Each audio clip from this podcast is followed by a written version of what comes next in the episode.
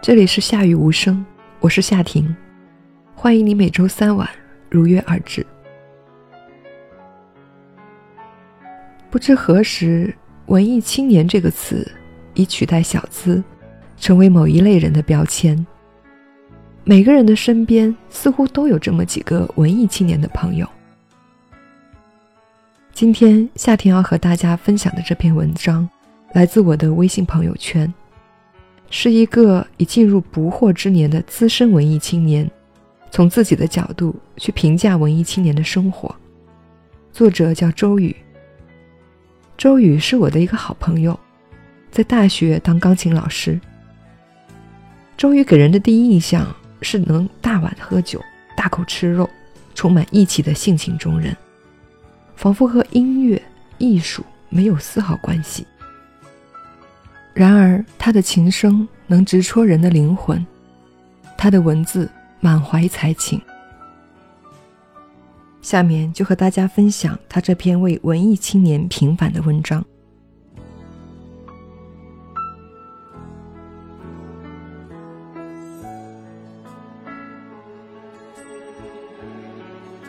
文青，文艺青年，在这个时代。仿佛已经变成令人尴尬的词语。如果某人被贴上这一标签，那已经不是一种包养。即使议论者尚心存善意，却仍然会在言辞间散发出淡淡嘲弄的气息。那么，作为合理的现存，我们应该有必要在此阐明某种立场，或者探讨可能的真相。就目前通俗的意义而言，所谓文艺，基本等同于久被并购的小资生活、小资情调。譬如，钟爱沉迷于浪漫的氛围，生活刻意营造一个并不存在的梦幻场景，然后让自己持久地坠入感伤的情绪。在这一过程中，舒缓曼妙的音乐是不可或缺的载体。当然，还需要一本打开或者合上的好书。时间不限，地点可以是家中的书房，窗前的摇椅，也可以是安静的咖啡馆，喧嚣中可想孤独的小酒馆。倘若这一切都没有，那么去大自然中，找一片林中空地，听小溪流水的声音。看各种野花静静盛开的姿态，等到残阳如雪，风卷晚云，又是一番不尽感慨。以上叙述所呈现的，其实是一种个人自我抉择的生活方式。它可能会被称之为无病呻吟，或是传统文人的伤春悲秋、吟风弄月。但在文艺青年看来，那些斥责者，却是一群极度无趣的庸人。庸人只是活着，却不懂生活。庸人每天按部就班的醒来、吃饭、睡觉，循规蹈矩的如大机器上的一个零件。为了预设的程序，为了僵化的制度，盲目运转。他们若能真正……主动、勤勉、踏实的做好每一件事，倒也值得尊敬。但庸人往往是放牧者鞭子下最无知的牛马，他们只会臣服于权势、暴力和眼前一点少得可怜的虚名利诱。他们不会坚守自己的立场，因为他们没有立场。退一步而言。暂且撇开意识形态的冲突，撇开二元对立的政治学范畴的抗争，这也本非美学意义中文艺所擅长的领域。如果我们仅仅讨论某种可行的生活方式，我认为文艺青年不失为一种动人的选项。在学院的课堂上。我曾经试图为音乐专业的学生解答一个古老的、悬而未决的命题：学音乐有什么用？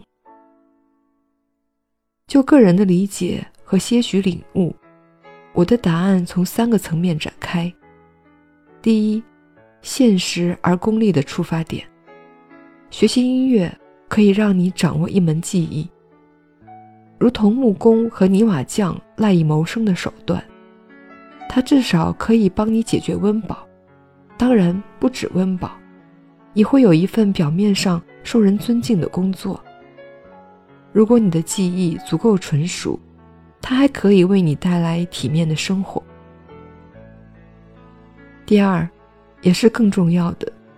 音乐区别于人类文明诸多成就的一点，它可以给你提供一段审美的生涯。具体来说，音乐持续打磨我们的神经，使之愈加敏感，然后极大丰富我们贫乏单调的日常生活。你可以在旁人难以感知的平凡事物中窥探到美，一花一世界，一叶之季节。无论清晨小草上滴一滴露珠，或是夜晚天空中遍布的繁星，只要你用心体察，都可叹服于造物的神妙绝奇。在科技文明如一头巨兽大行其道的当下，美好的音乐如一切美的艺术，使我们免于沦入纯粹物质的世界。试想。假如我们的生活只剩下高楼大厦、电脑、手机，每一片乡村和田野都变成灯火通明的城市，每个人都为了钱财疲于奔命，甚至连艺术品都只是拍卖行里富人频频转手的游戏，音乐也不过是超市和快餐店里廉价的背景。你觉得这样的生活有趣吗？第三，类似于布道者神圣的使命。学习并精通了音乐，你可以践行一种典范的生活方式，同时将其传播于你的周边群体，包括你的亲人、朋友、熟识或陌生的邻居。尤其若是日后你从事了一份教师的职业，你更有机会了。让孩子们从小感知音乐的奇妙、音乐的力量、音乐的巅峰之美，从而孕育出古典精神的人文情怀。而且，这条道路可能通往至善，通往人类大同的和谐世界。这样的一种前景，你们是否有所动心呢？最后，我愿意在音乐和书籍中，在阅读和写作中继续文艺。直到我生命的尽头。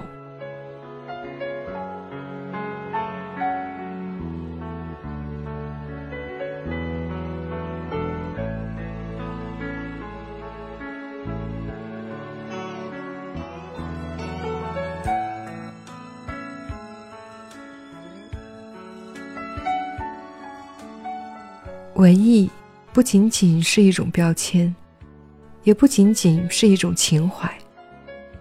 它可以是一种生活方式，将艺术之美融入生活的一点一滴，使我们避免在机械重复中变得麻木。为何不尝试用艺术的方式生活呢？让我们的神经恢复敏感，去感知这个世界的美好。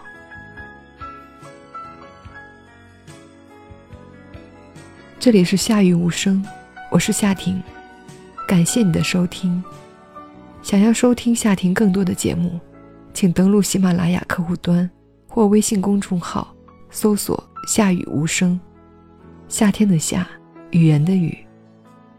也欢迎你将自己原创的文章发给夏婷，让夏婷用声音把它传播给更多的朋友。这期节目就到这里了，晚安。